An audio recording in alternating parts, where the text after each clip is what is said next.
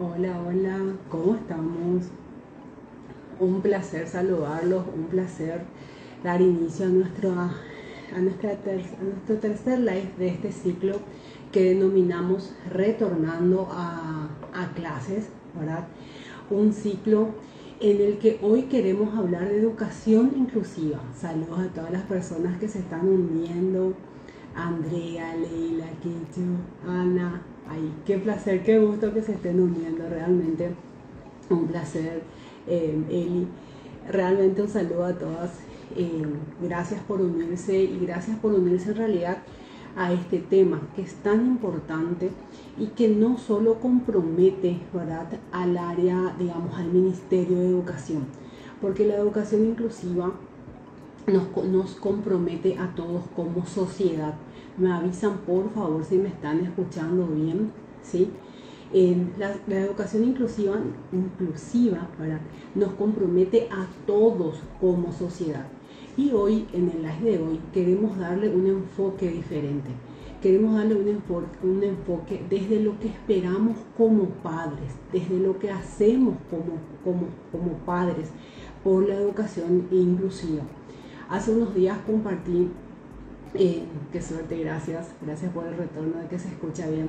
Hace unos días compartí una frase que nos vino dentro de, los avisos generales del colegio donde van mis hijos, en el que decía que la escuela es, debe ser un lugar para todos los niños, no basada en la idea de que todos somos iguales, sino que basada en que todos somos diferentes. A ver, aumenta un poco.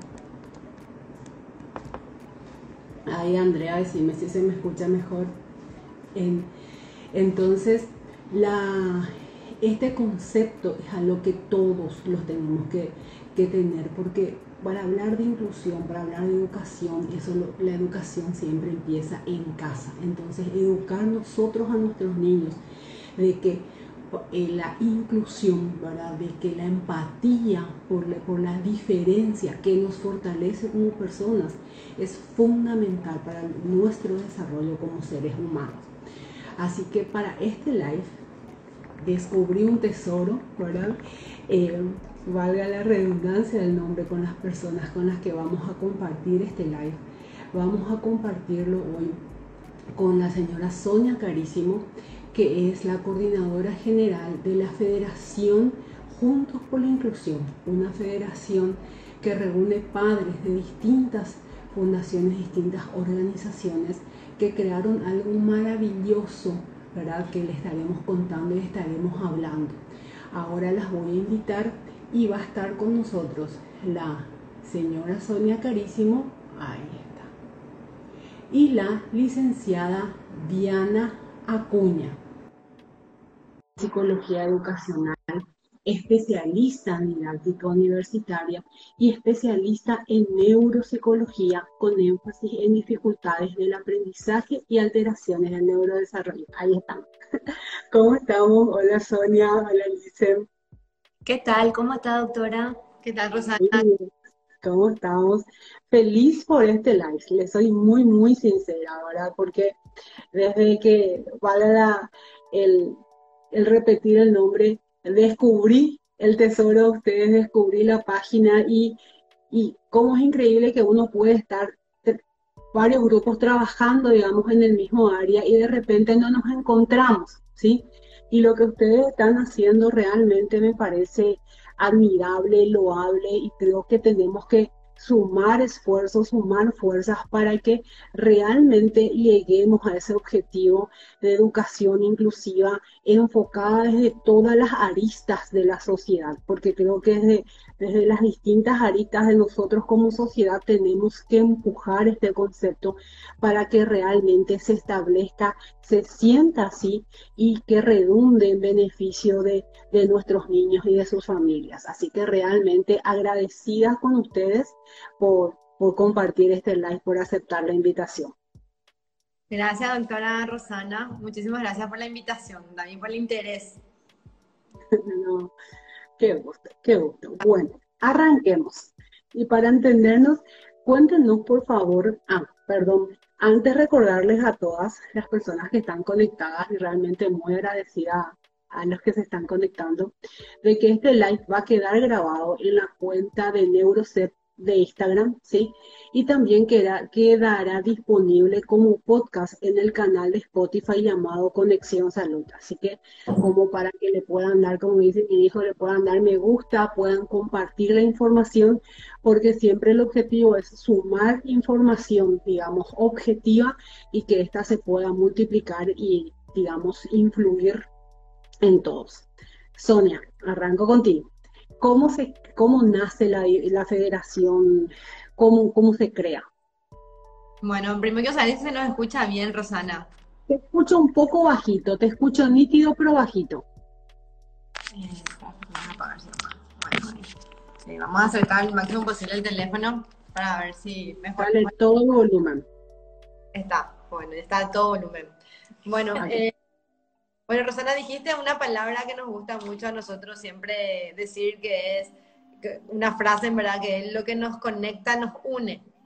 ¿verdad? Y realmente esta federación nace ya con un proyecto bajo el brazo, ¿verdad? Que después vamos a hablar un poco más del proyecto, pero nace con, con, con la idea de unir fuerzas, experiencias y, y, trabajar en conjunto con una, con una con cierta cantidad de asociaciones y fundaciones que ya existían en, el, en, nuestro medio y que, que, estábamos todos trabajando con, la misma, con el mismo fin, con la misma causa, con el mismo objetivo que era lograr la, una sociedad inclusiva. Entonces, eh, con un proyecto bajo el brazo eh, eh, que nos unió realmente a todos, decidimos bueno, formalizar esa unión y trabajar juntos para generar espacios de, espacios de, de, de debate, espacios de reflexión, eh, generar distintas actividades que podamos entre todos llevar adelante y a través de, estos espacios generar mayor empatía. Y bueno, obviamente mayor, dar o dotar de información para que se conozcan las, las, diferencias, que, que, romper un poco los tabúes, los paradigmas que hay muchísimos en, nuestro, en nuestra sociedad y así lograr que haya inclusión.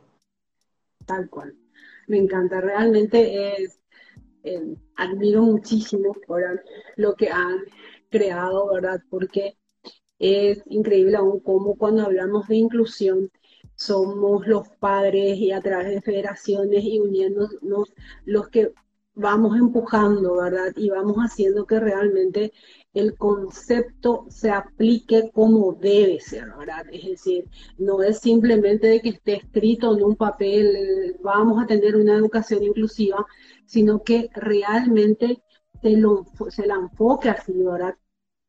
Y que, digamos, sea bajada a, cancha, bajada a las aulas, bajada a los hogares, todo lo que es educación inclusiva. Y ahí quisiera preguntarle a, a la licenciada Diana, ¿verdad? Cuando decimos, escuchamos educación inclusiva, ¿qué es lo que realmente debemos buscar como sociedad? ¿De qué es, de qué hablamos realmente? Ay, doctora, tuve un delay. Eh, la última parte de la pregunta no te escuché. No, te decía que cuando decimos o escuchamos, cuando hablamos de educación inclusiva, ¿qué es lo que realmente debemos, buscar como sociedad? ¿Cuál es nuestro objetivo? Bueno, la verdad que, así como decía Sonia, nosotros fuimos transitando y de hecho eh, transitamos todavía por varios tipos de paradigmas, ¿verdad? Que conllevan ciertos modelos o enfoques de, entender la diversidad y la discapacidad.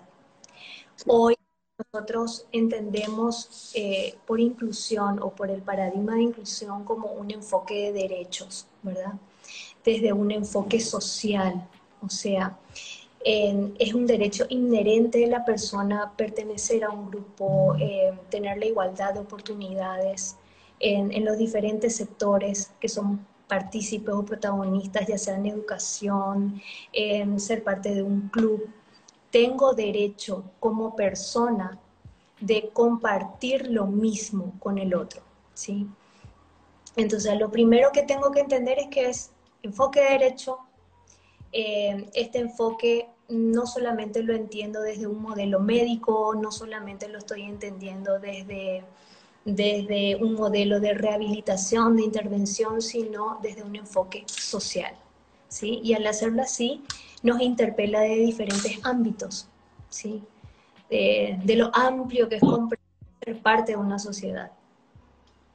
Totalmente, totalmente. Y muchas veces, de hecho, asumimos, ¿verdad?, que cuando hablamos de educación inclusiva, es como que solo nos referimos a que ese proceso está en las escuelas o en los colegios y nos olvidamos que son en los hogares desde donde debemos empezar, empezar este proceso, cómo estoy mirando a las personas con una necesidad diferente, ¿verdad? A mí me gusta decir discapacidad, sino una persona con una necesidad diferente, ¿verdad? Y cada, nos tenemos que asumir todos como personas diferentes y por ende con necesidades diferentes, ¿verdad?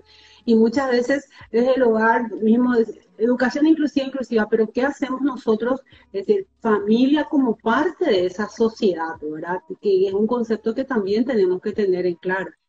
Claro, ahí lo que hay que también traer un poquitito y recordar, doctora, eh, y, qué suerte que lo mencionaste, es que una cosa es la educación inclusiva, que involucra todos los ámbitos, ¿verdad? Yo puedo tener una educación inclusiva en lo laboral, en mi empresa, para entender lo que es trabajar con el otro en situación de discapacidad o en la diversidad misma.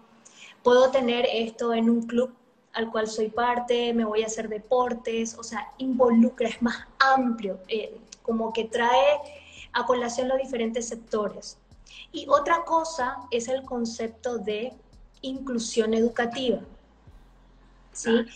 meramente va a las escuelas, eh, al rol de comunidad educativa y lo que formamos parte de una comunidad, ya sean padres, profesores, eh, ya sean también los miembros administrativos, ¿verdad? Eh, todos los que conforman la comunidad educativa. Entonces esos, esos conceptos es como fundamental que sepamos diferenciar. Cuando hablamos de educación inclusiva, hablamos de algo más amplio, ¿sí? Cuando hablamos de inclusión educativa nos referimos específicamente a lo que es lo pedagógico, las capacidades, los indicadores de logro en los niños, las adaptaciones curriculares, los modelos de intervención y el apoyo externo que tiene un chico, el trabajo de conjunto que tenemos que hacer para construir ese proceso de inclusión. Que traigo nomás a colación por lo que estabas refiriendo hace un rato. Pero, pero es genial esto que estás acotando, eh, licenciada, porque muchas veces es como que confundimos, es, decir, educación inclusiva es como que ya, ya decimos lo que tenemos que decir y en realidad no magnificamos o no entendemos lo que estamos diciendo, ¿verdad? De qué nos compete a cada uno. Sonia, me parece que quería decir algo. Licen, perdón, ustedes me van guiando. A mí me, me, gustaría ampliar un poquito más sobre estos conceptos de educación inclusiva y, inclusión en la educación, ¿verdad? En, el concepto de educación inclusiva, porque tenemos que entender que, que, la educación inclusiva nace en el seno de la familia, o sea, nace en los hogares, con los, o sea, el, mejor aprendizaje que nosotros le podemos dar a nuestro hijo, todos sabemos que es el ejemplo. Entonces, desde, desde con el ejemplo y desde, los, desde chicos, nosotros tenemos que transmitir a nuestros hijos que a valorar las diferencias. Finalmente todos somos, como nosotros decimos, igualmente diferentes, todos diferentes en el aspecto físico, en los gustos, en las capacidades, o sea, realmente no hay capacidades diferentes o necesidades diferentes, doctora. O sea, eso también es un, concepto un poco errado porque todos tenemos necesidades diferentes. O sea, yo no tengo la misma necesidad que Diana con respecto al, clima. Yo a lo mejor soy más friolenta, ella es más, menos friolenta. Todos tenemos necesidades diferentes. Eso es algo que tenemos que, interiorizar y transmitir a nuestros hijos con pequeños gestos. Desde un saludo, desde una mirada a los ojos, desde... Eh, transmitiendo los valores de tolerancia, de paciencia, de sobre todo de empatía con, con las otras personas. Realmente la educación inclusiva nace en la familia, en los hogares, chiquititos, ¿verdad?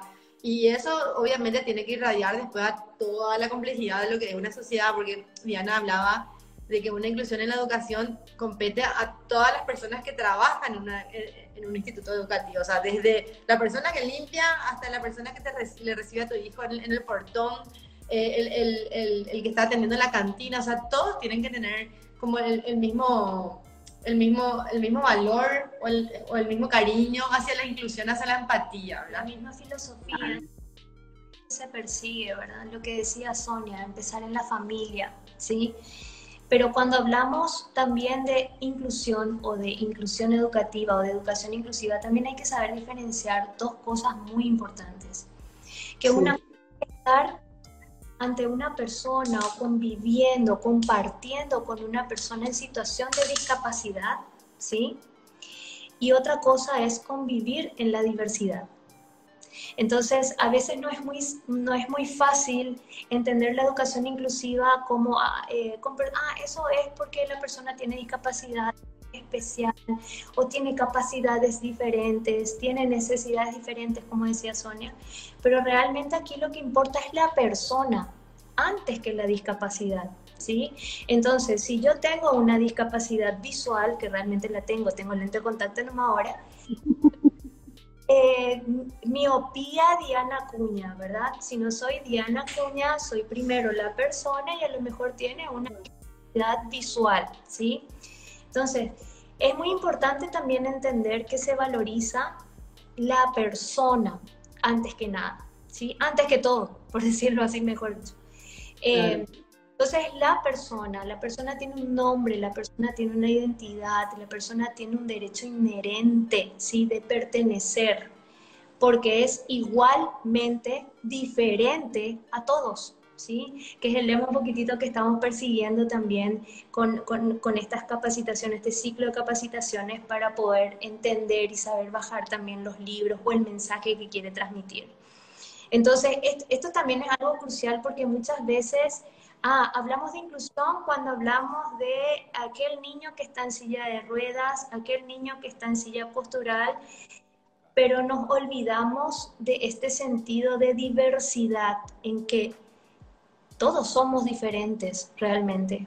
Yo aprendo de manera diferente, Sonia aprende, a lo mejor es más visual, yo soy más auditiva, eh, a lo mejor me quiero mover más, Sonia no. Eh, todos aprendemos de manera diferente todos nos relacionamos de manera diferente y ahí hay un término que también eh, debemos de, de, tener en cuenta siempre, un concepto que está ahí, que es el de diversidad. Una cosa es la diversidad y otra cosa es la discapacidad, ¿sí? Y realmente acá el lenguaje también cobra un papel fundamental porque empezamos a incluir con el lenguaje, con el lenguaje adecuado, ¿verdad? Si yo digo minusválido, es quitarle el valor a esa persona. O sea, esa, esa persona vale menos que yo. ¿Sí? Discapacitado, ¿verdad? Tiene menor capacidad que yo. ¿Sí? Eh, si yo digo retardado, decía la pasada una amiga en una capacitación también en ¿verdad? Un lugar especial. Eh, especial. Todos, somos, especiales. Todos tenemos, somos especiales, ¿verdad? Yo tengo mi gusto, ella tiene su gusto. Entonces, es tan importante que sepamos también cuál es el término correcto que incluye, incluir desde el lenguaje, ¿verdad? Invita como a ser más empáticos, invita como a valorizar la persona desde lo que es, desde el ser. Eh, entonces, empezar desde el lenguaje significa tanto, o sea, y, y, nos decía una profe la vez pasada, pero lo que pasa es que yo no sé cómo, cómo referirme, no es porque no quiera, sino porque cuál es la forma menos ofensiva, cuál es la forma más adecuada. Y le dijimos, acordarse de que antes que todo es persona. Claro, Tiene un nombre. es su nombre? ¿verdad? O sea, y siempre vamos a, a, colación esta reflexión es cómo, cómo, desde dónde miramos a la discapacidad, a la discapacidad, ¿verdad? O sea, cómo vos le miras ¿Con qué, con qué, con qué ojo, con qué filtro?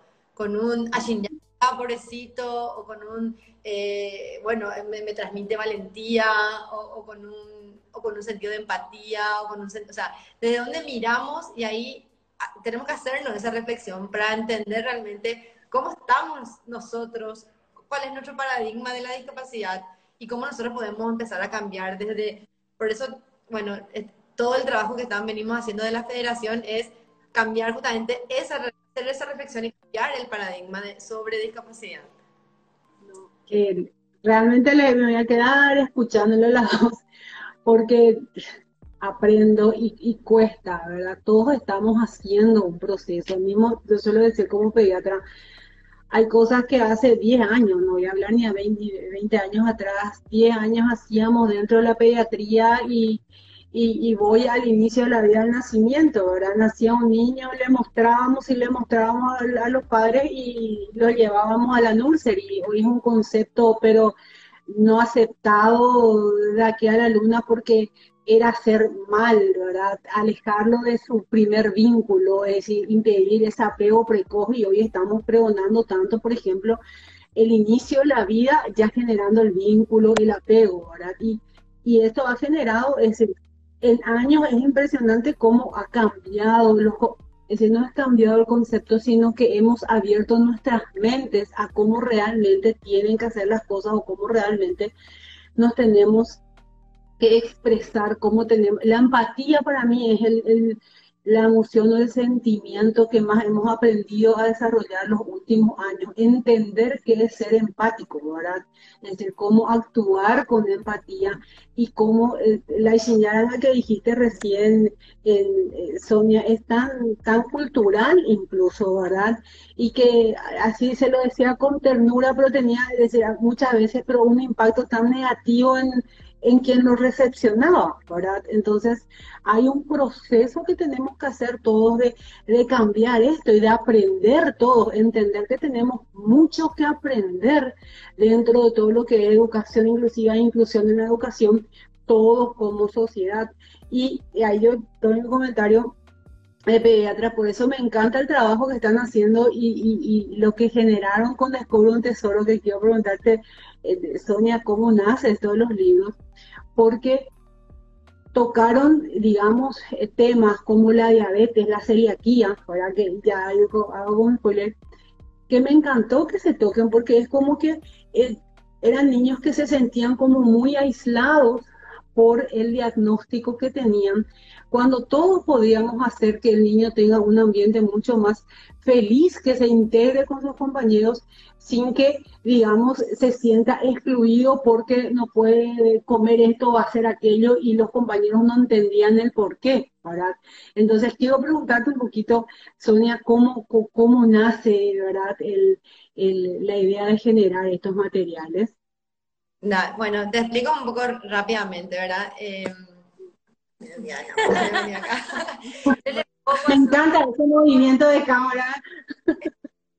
Bueno, realmente eh, quiero acotar antes de explicarte cómo nace, es que nosotros entendemos la necesidad que hay de hacer alianzas, ¿verdad? Y de hacer alianzas público-privado y de repente entre organizaciones eh, civiles, ¿verdad? Es tan importante esto porque finalmente el motor inicial de todas las personas que estamos involucradas es algún familiar nuestro, ¿verdad? Diana tiene una, yo tengo una hija con o sea, realmente todas las personas que estamos involucradas tenemos algún familiar que nos afecta realmente de, en las entrañas, ¿verdad? Entonces, realmente el, nacimiento de todo esto es eso, o sea, son nuestros motores, nuestras familias que están, digamos, que tienen que atravesar esta sociedad que, que no es inclusiva, ¿verdad? Que no es inclusiva, eso es la realidad.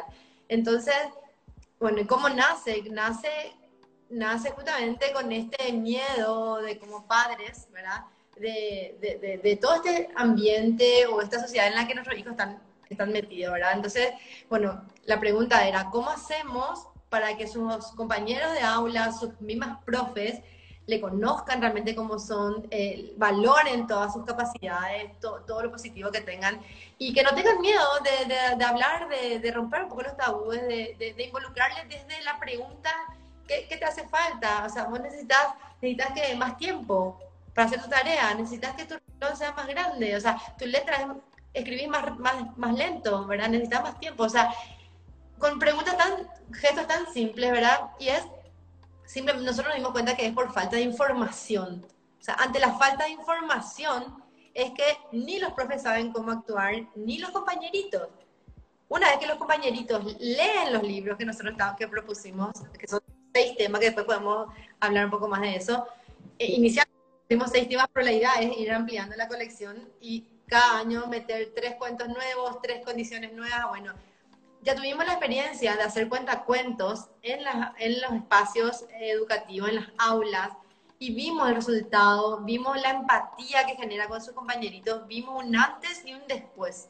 No solamente nosotros los papás que tenemos los chicos, sino otros padres que, que tienen, que, que, son compañeritos de mi hija, por ejemplo, me llamaban después al día siguiente y me decían, impresionante, es como, eh, mira a contarme, o sea, y justamente eso es lo que nosotros también buscamos un poco, que desde la educación, desde la información, que son nuestros dos ejes de, de, de trabajo, eh, eso se irradie, ¿verdad? La empatía y el conocimiento y la información se irradie a las familias. O sea, nosotros queremos cambiar los paradigmas desde los niños, ¿verdad? No, no nos vamos a atacar la, el cambio de paradigma a los adultos, sino desde los niños queremos cambiar esto, queremos, ¿y cómo? Dotando de información, o sea, haciendo conocer y de manera positiva. Entonces, cada uno de los cuentos eh, eh, es un personaje, en este caso, por ejemplo, es Soy Lara y tengo parálisis cerebral, soy Olivia. Acá, por ejemplo, vamos a la reflexión.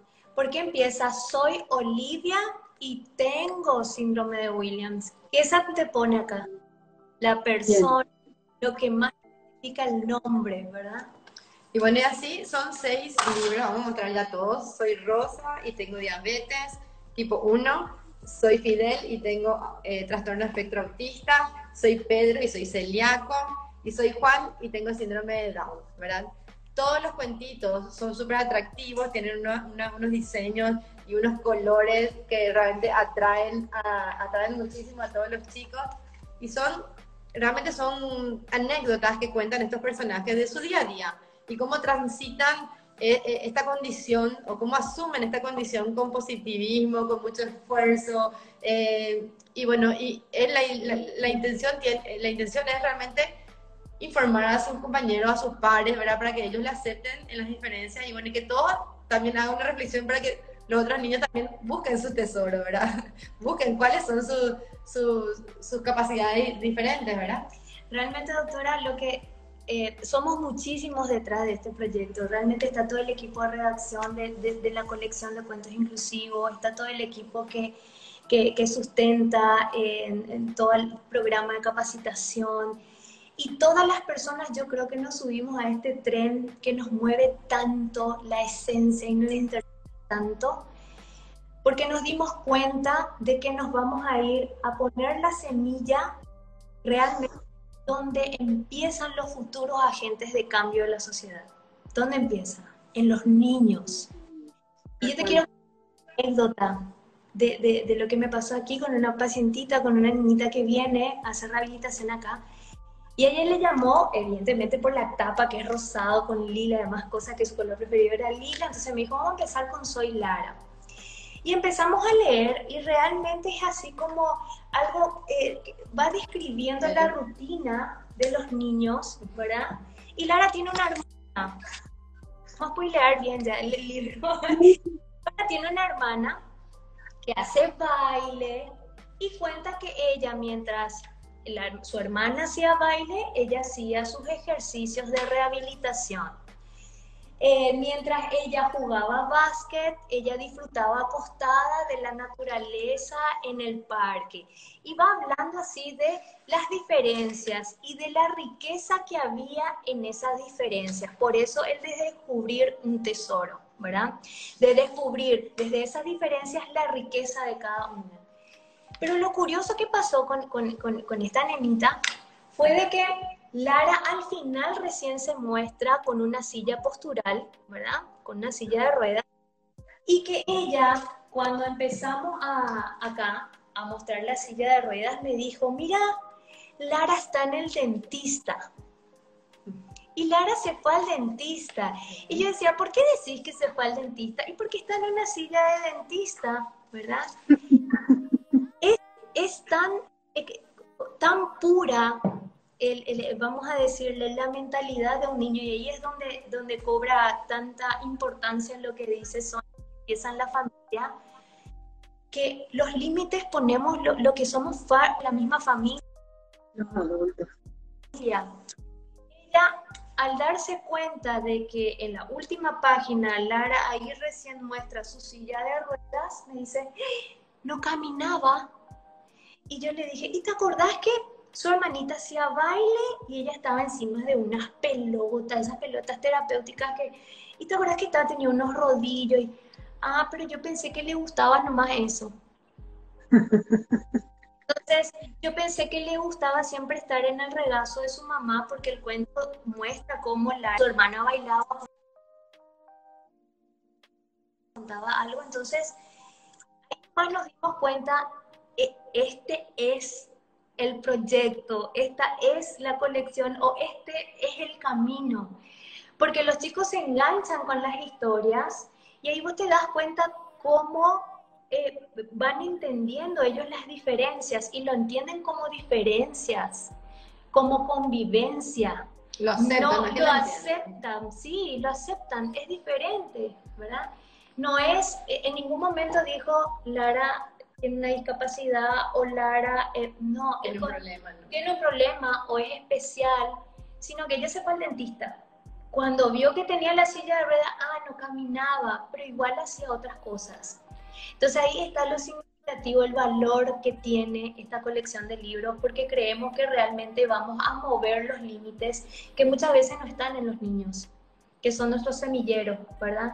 Estamos en los adultos que acompañamos a los niños, llamémonos padres, docentes, terapeutas mismos, que a veces nos centramos más en los diagnósticos que en la misma persona, ¿sí? En el ámbito educativo también. Tenemos un módulo, por ejemplo, dentro del programa capacitación que, eh, ya que estamos hablando así en, términos biomédicos. Lo que pasa es que todavía no sabe que estamos haciendo la capacitación. Ah, bueno. Pero cuéntenme todo, yo les cuento una anécdota también, y, te cuento para que me, me dejes hace poco, un niño con sospecha de, digamos, con un planteamiento diagnóstico de, de trastorno espectro autista, ¿verdad? Que estaba yendo a varios profesionales y es como que querían hacerle que test, test, test para llegar al diagnóstico, para empezar, digamos, los procesos, ¿verdad? Y, la, y los papás me decían a mí, ¿verdad? Doctora, sentimos que estamos perdiendo tiempo, ¿verdad? Como el, la familia se da cuenta sin un diagnóstico, ¿verdad? Que en ese afán de querer llegar a un diagnóstico, de querer ponerle un sello a alguien, digamos, con, con, el diagnóstico, se estaba perdiendo, ellos te sentían que perdían el tiempo en lograr, en iniciar los procesos que podían, digamos, ayudar o, digamos, generar, digamos, que el niño disfrute más, ¿verdad? De todo, de, todo su entorno, ¿verdad? Y como, tomando como ejemplo lo que estabas contando, como muchos de los profesionales debido a, no sé ni cómo decirlo, ¿verdad? A, no querer enfrentar un diagnóstico, podemos retardar el inicio de, de, las intervenciones, ¿verdad? Buscando un sello y no mirando la persona y la necesidad que tiene, ¿verdad? Contame, por favor, del proyecto. El proyecto le va a Sonia pero justamente uno de, los, de los módulos dentro de este proyecto de capacitación es la enseñanza y el aprendizaje más allá de los diagnósticos, ¿verdad? Más, eh, dentro de mi formación de terapeuta, de trabajar tanto tiempo en rehabilitación, en intervención, eh, acudí muchas veces a, doctores, a profesionales y en, ese entonces, una anécdota que voy a contar, acudí a una fisiatra muy de aquí. Le dije, doctora, ¿cómo síndrome de Williams, eh, síndrome de Prader-Willis, síndrome de... ¿cómo, ¿Cómo saber qué tecla tocar, dónde apretar, cuál es la tuerca que... Me dice, Diana, todos esos síndromes vienen, tienen una base genética, ¿verdad? Sabemos que parten de ahí. Pero ¿qué es lo que vos ves? ¿Qué es lo que vos, cuando estás con el chico, qué es lo que vos sentís? ¿Qué es lo que vos ves?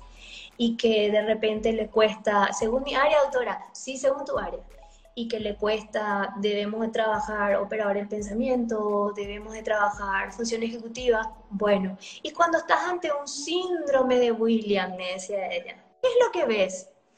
y que sus procesos atencionales son tal, que eh, le falta integración sensorial. Bueno, eso se trabaja, me dice. Es mirar más allá del, del, diagnóstico justamente. O sea, el diagnóstico es como para orientarnos, como para, no sé, em, no sé si darnos certeza, pero sí orientarnos y marcarnos a lo mejor el norte, ¿verdad? pero muchas veces esto, eso también se va limpiando y se va construyendo, porque uno puede diagnosticar algo y muchas veces ese diagnóstico también va, va mutando, va cambiando a raíz de la intervención que va teniendo el chico, ¿verdad? Entonces ahí también va el tema de nuestras miradas, de ese modelo muy médico, que, en un, que sí, que en un momento primó tanto, ¿verdad? El perseguir el nombre, el rótulo, y mientras tanto, ¿qué hacemos? ¿Perseguimos todos o ya trabajamos con lo que tenemos, ¿verdad? Y ahí también entra mucho lo que dice Sonia. Yo, ¿Qué es lo que yo intuyo en ese niño, en esa niña, en esa adolescente que llega con esas dificultades que tenemos, ¿verdad? Es mirar más allá realmente del nombre, de querer tenerla precisa, porque muchas veces eso se va limpiando, como decimos, va mutando o bien se va construyendo, ¿verdad? Pero es en el camino, se hace camino al andar, dice uno. Pero es el programa capacitación. Bueno, dale, te comentar. Eh, bueno, nosotros inicialmente este proyecto de esta colección de libros inclusivos nace con estos seis temas que mencionamos antes. Entonces la federación, junto con la inclusión, está eh, uniendo las asociaciones y fundaciones que, que tienen que ver con estas con estos temas, con estas condiciones, ¿verdad? Porque que nosotros como Asociación Síndrome de Williams dijimos, bueno, nosotros no podemos estar trabajando y hablando del síndrome de Down, ¿qué vamos a ver nosotros, verdad? Entonces, bueno, ese fue el, tema, bueno, vamos a unirnos, vamos a, encontrarnos todos en un mismo espacio y desde ahí vamos a trabajar y, apoyarnos todos juntos. Pero ya teníamos los libros y, bueno, nuestra meta era que estos libros estén en las bibliotecas de aulas de todo el país, ¿verdad? Que hasta ahora seguimos haciendo lobby, lobby, lobby, ¿verdad? Que nos salga hasta que nos apoye el 100%. Va a salir, va a salir.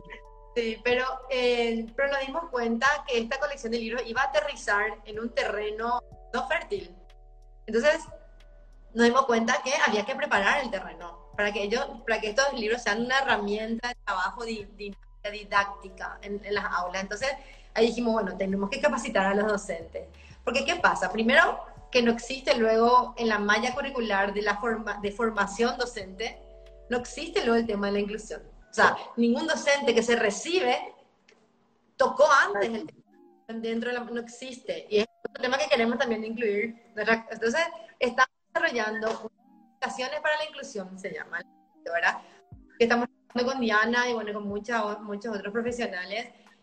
Eh, estamos queriendo meter dentro de lo que es la malla curricular de la formación docente, el semillero de los profes, y eh, ya que sean unas capacitaciones fijas que el MEC ofrece a todos los docentes que ya están, digamos, ejerciendo su profesión. Pero ¿con qué mirada, Rosana? Con una, con una mirada de que el profe, de sacar un poco ese miedo al profe, porque los profes, ¿qué pasa? Los profes dicen, yo tengo miedo, o sea, yo no quiero agarrar un caso con autismo, porque yo no sé de autismo, yo no sé de inclusión, nadie hablo. Entonces la idea es no cargarle la mochila esa responsabilidad del, al profe de vos tenés que hacerte cargo de este chico sin tener ninguna información, sin tener ningún conocimiento. No, nosotros lo que queremos es transmitirle a las profes esa calma y sobre todo lo que te acaba de comentar Diana, de que ellos, los profes, tienen el insumo ahí en el aula. Por más tengan o no tengan el diagnóstico, no importa. Seguramente que hay miles de niños y niñas que no tienen diagnóstico y que están con alguna condición específica. Las profes lo que tenemos que transmitirles es que ellos, que ellas bajo ya su experiencia, sean, sean un poco más eh, creativas en, en, en, ajustar las materias, en ajustar los ejercitarios, en ajustar las evaluaciones según su intuición un poco, ¿verdad? Y experiencia y conocimiento. Y bueno, sí, obvio, la capacitación para la inclusión eh, tiene 10 módulos, desde generalidades hasta particularidades y, dinámicas de aula, ¿verdad? Pero está, está, eh, realmente es genial lo que están haciendo, ¿verdad? Y es como esa pieza que faltaba para, para unir mundos, así lo voy a decir, porque a mí me toca mucho, principalmente con los chicos, por ejemplo, con, con, con TEA, ¿verdad? De que muchas veces no es el, la, la, la, falta de voluntad, sino el miedo al desconocimiento que tienen en las escuelas, porque investigando un poco justamente el año pasado cuando hacíamos el, ciclo, ¿verdad? Relacionado en abril a, todo lo que es TEA. Lo que decías, no está en la malla curricular hablar de educación inclusiva y de repente está como normatizado, pero sin que haya un proceso para la aplicación de la normatización en las instituciones, ¿verdad? Y tengo colegas licenciadas con, con niños con el diagnóstico que realmente dan el año pasado un testimonio de que encuentran un, un, un, shock, digamos, un choque con la barrera educativa porque lo, el desfasaje que había dentro de lo pedagógico a las necesidades del chico era, había un abismo, ¿verdad? Y ese abismo era generado por el desconocimiento. Entonces, esto que ustedes están me están comentando, ¿verdad? Y que ojalá el ministerio lo agarre porque se los están ofreciendo en bandeja realmente se baja todas las instituciones. Realmente, más allá de felicitarles, es, agradecerles por lo que por algo que era tan necesario, ese material es tan necesario para poder dar por fin, digamos, un, elemento, ¿verdad? un instrumento para que en las aulas podamos abrir más el concepto. Yo pienso, doctora Rosana, que este proyecto tiene algo peculiar, ¿verdad? Y es la fuerza de las alianzas, ¿verdad? Ahí radica. Porque todos perseguimos el mismo objetivo. El conocimiento es universal, ¿verdad? Todos tenemos derecho a acceder al mismo conocimiento. Eh, y acá la idea no es a ver quién llega primero, sino hacernos piezas para llegar entre todos, ¿verdad? Y yo pienso que esa fuerza se nota en la unión porque es increíble cómo hay esencia y cómo se conectan, ¿verdad? Eh, las distintas cabezas que están trabajando en tantas cosas, porque es un proyecto que tiene en simultáneo. Clases asincrónicas. A los docentes del país queremos llegar con clases asincrónicas, ¿sí? Que van a estar colgadas en una plataforma. En varias. En varias plataformas. Ahora ya son varias plataformas. Qué gusto esto va a ser previo al formato de talleres vivenciales que se ofrece a los docentes, ¿sí? O a todos los miembros de la comunidad educativa que quieran sumarse. Entonces, el programa de capacitación empieza con algo muy importante, que es el papel, eh, vamos a decirle, primordial de entender lo que es la, la neuropsicología con su vinculación a los procesos de aprendizaje o para entender las alteraciones del neurodesarrollo, ¿verdad? ¿Y por qué la neuropsicología? Porque sería, vamos a decirle, la rama de la neurociencia que nos ayuda a comprender mejor la diversidad desde la carga genética, ¿verdad? Desde cómo está el cerebro, por qué hay diversidad en cada cerebro. Porque a lo mejor un chico, ¿verdad? Em, eh, no sé, Juanita, que tiene síndrome de Williams, es más capa para aprender en situaciones más lúdicas, más musicales, más... ¿Sí? ¿Y por qué no em, Juancito Pérez, el que siempre, Juancito Pérez, el ejemplo de todo siempre, es más lógicas, ¿verdad? O sea, entender la diversidad desde que orgánicamente eh, genéticamente ya todos somos igualmente diferentes, ¿verdad? Entonces no podemos pretender que todos aprendamos igual o estandarizar en los procesos de aprendizaje a todos por igual, ¿sí? Entonces, nos hace... Ah, niña, tiene su ritmo. Sí, y después darle también, ponernos un poquito también en la piel del docente, que se siente muchas veces sobreexigido pero muy poco acompañado, muy poco contenido. Y ahí es donde enfocamos que, que estos procesos de inclusión nos empodera a toda la comunidad educativa, no solamente a los docentes, ¿sí? y a la larga comunidad educativa, también los padres, los cuidadores principales de ese niño. Entonces, ahí es donde radica la riqueza de, de, de este proyecto, ¿verdad?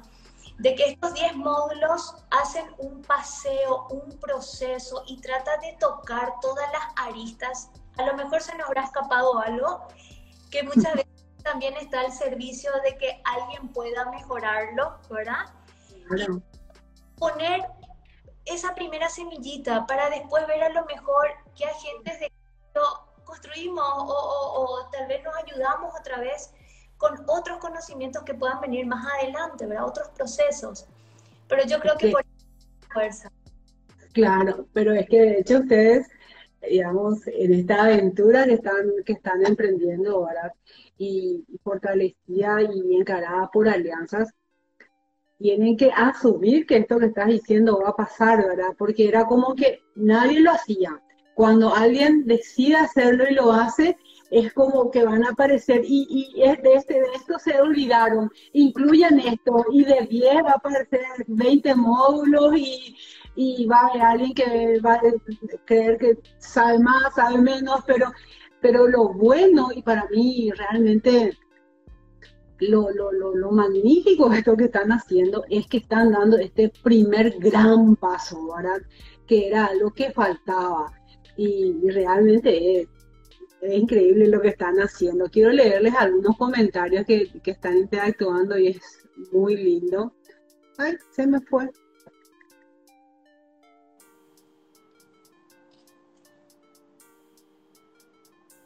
totalmente de acuerdo decía, dice, aún entre los chicos con el mismo diagnóstico están las individualidades, con sus dificultades e intereses propios, tal cual, ¿no? ¿Dónde te pueden encontrar, Liz? Dice, ya vamos a decirlo.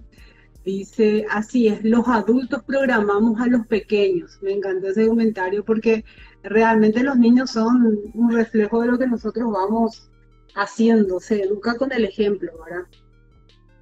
Y algo también que transmitimos, doctora, a los docentes es que siempre se educó en situación de diversidad. A veces no nos damos cuenta nomás, ¿verdad?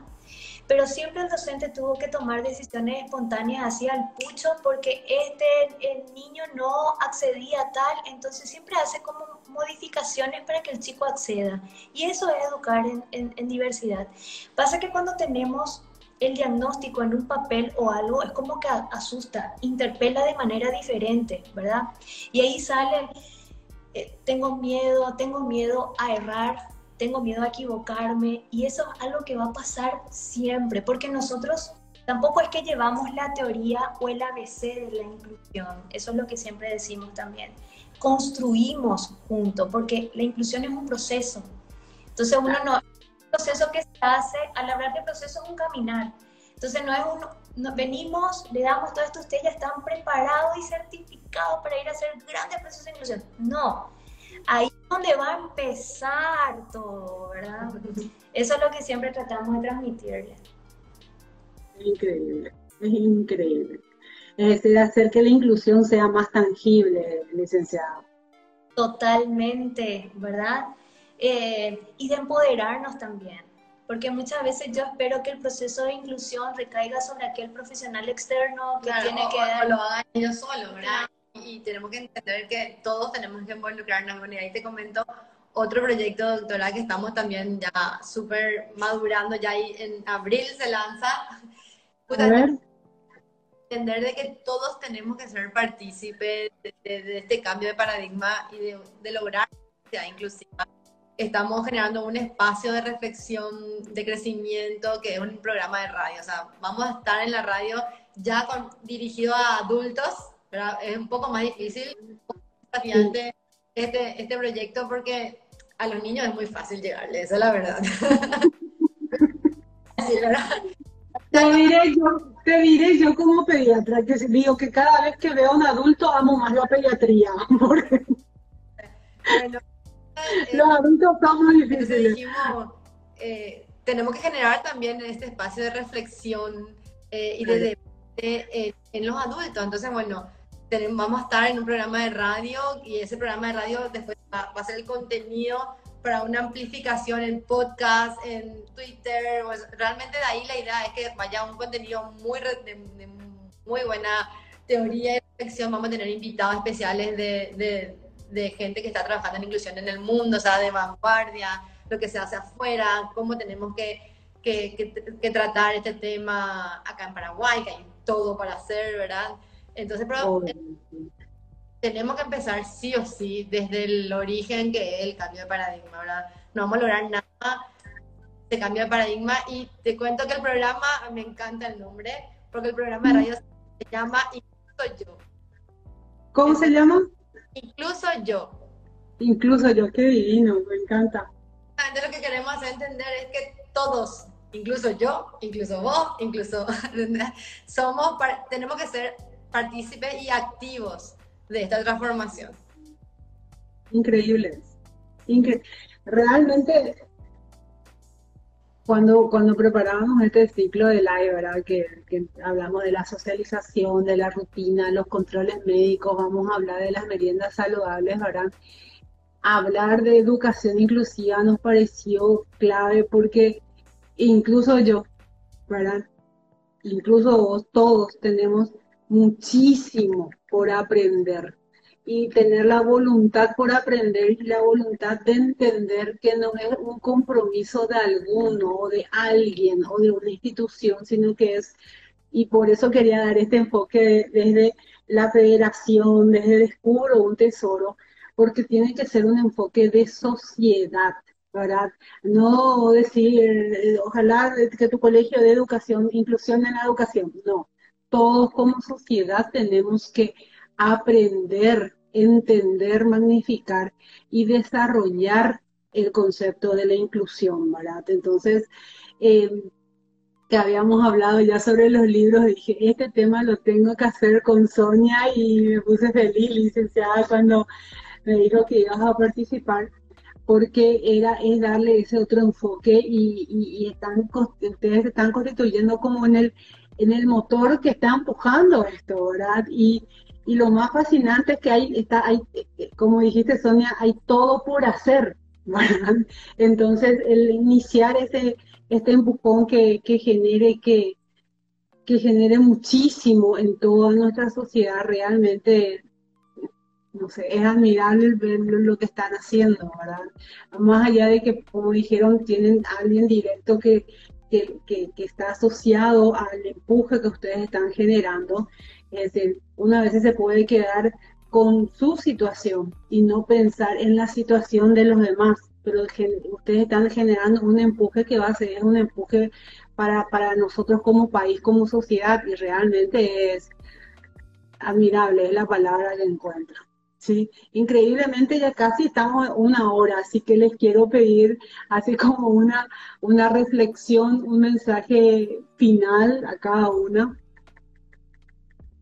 Bueno, eh, que me gustaría comentar también que, bueno, como dijo Diana, las alianzas hace que todo esto sea posible, entender de que tenemos que aliarnos con otras sociedades, con otras organizaciones civiles, con el gobierno, tenemos que a veces tragarnos la mandarina y hacerlo y estar ahí, porque todos tenemos que ser parte, o sea, todos tenemos que ser parte.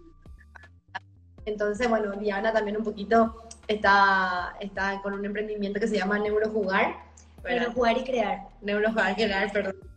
Redes. Sí, entonces también le pueden encontrar ahí. Alguien me preguntó cómo le encontraban a la, a la licenciada en Neurojugar y crear. Y nosotros que somos la federación, Juntos por la Inclusión. Entonces, queremos así aliarnos y hacer alianzas más, alianzas más, alianzas hasta que seamos así como una bola de nieve que no se pueda parar. Entonces, la final que yo puedo dejar es que tenemos que entender que todos somos igualmente diferentes, ¿verdad? No, no hay otra. Y a mí un, una frase de, de, una de las asociaciones, una de las fundaciones que es parte de la federación, que fue también mi cuna para entender de manera diferente la, la, discapacidad, la diversidad en la que convivimos, eh, que fue la Fundación Teletón y me llevó mucho lo que decía siempre, a aprender, a, incluir se aprende incluyendo, ¿verdad? O sea, tengo que estar ahí en la pista de baile para, para saber muchas veces qué hacer. El ABC, la teoría, la receta hecha, no la vamos a conseguir si no es con empoderamiento, si no es con vocación, si no me remueve, si realmente yo no siento convicción en lo que hago. Y eso es lo que queremos transmitir siempre. Esa es la filosofía justamente de capacitación para la inclusión, ¿verdad? El de no escudarme en no estoy capacitado para esto, no estoy preparado. ¿Quién sabe lo que va a pasar mañana? ¿Sí? Eh, lidiar con la incertidumbre es parte de nuestra vida. Entonces, aceptarnos todos con nuestras diferencias también conlleva cierta incertidumbre de no saber qué me va a funcionar, qué puedo mejorar de eso que ya probé. Entonces, no escudarme en no sé qué voy a hacer, no estoy preparado para la inclusión, sino que qué puedo hacer desde, desde el rol que tengo, con lo que soy, cómo puedo aportar, ¿sí? Entonces, ese es el mensaje que, que queremos transmitir, ¿verdad? Que a incluir se aprende incluyendo y que por sobre todo todos somos igualmente diferentes en el sentido de que si reconocemos esto, ah, ahí vamos a descubrir verdaderamente el tesoro que es la riqueza. quiero agregar una cosita, Rosana, porque me comentaste, me comentaste antes que, que, tu público es mucho, son muchos padres, madres y padres de, de, chicos con, con, ciertas condiciones. Entonces, yo como mamá de una nena que tiene síndrome de Williams, le quiero eh, eh, dar ánimo a los padres a que no tengan miedo de hablar con naturalidad dentro de su familia, fuera de su familia, en, en, todas las esferas de la sociedad. No tengan miedo a hablar de qué condición tiene su hijo, porque de esa manera uno se va encontrando con muchas personas que tienen muy buena voluntad, con muchas personas que se pueden acercar y que pueden hacerse fuertes uno con los otros. O sea, es la única manera de también de romper ese tabú y ese paradigma y, y, de esa manera también los otros van a, romper sus tabúes y van a, acercarse. O sea, es romper esa barrera que uno mismo como mamá o papá genera, ese muro de, la falta de comunicación y de la falta de información que uno mismo genera hacia su propio hijo, sin darnos cuenta de repente del daño que estamos generando eso a nuestro hijo, a nuestro entorno pero es así mismo y ese muro a veces se llama la negación y retrasa o retarda muchísimo los procesos, el, decir, no nos damos cuenta del daño que generamos. Realmente muy agradecida a las dos, no sé, maravilloso con lo que están haciendo realmente. Y, y Neurocep y el Centro de Especialidades Pediátricas a disposición de todas las federaciones en que nosotros también podamos colaborar, porque sostenemos desde que, desde que nacimos, ¿verdad? Que al niño hay que mirarlo, al niño, al entorno y a la familia, mirarlo dentro de su integralidad siempre, ¿verdad? Y que la diversidad, como lo dijiste, licenciada, que nuestra diversidad como personas nos una, nos fortalezca y nos haga ayudar a que crezcan mejores humanos, que nuestros niños sean mil veces mejores de, lo que nosotros pudimos ser y, que las siguientes generaciones vayan mejorando a través de procesos como estos que ustedes están iniciando. Así que realmente muy agradecida por aceptar compartir este live. Yo siento que descubrí un tesoro en ustedes y, realmente estoy muy agradecida eh, recordar a todas las agradecida con las personas que nos acompañaron de que esto queda grabado en la cuenta de Instagram de Neurocep y queda disponible como podcast, ¿verdad? Que todos nuestros lives siempre lo generamos porque hay muchos padres que lo van escuchando en el auto porque son temas diversos, crianza, de, todo un poco. Que el objetivo, como bien también lo mencionaron, es eh, aportar información de calidad, información objetiva y que realmente pueda ayudar me encanta la palabra humano, dejar mejores personas, mejores seres humanos para las siguientes generaciones. Realmente muy agradecida. Gracias a vos. Chao, chao. Chao, gracias. Chao, chao, doctora, gracias.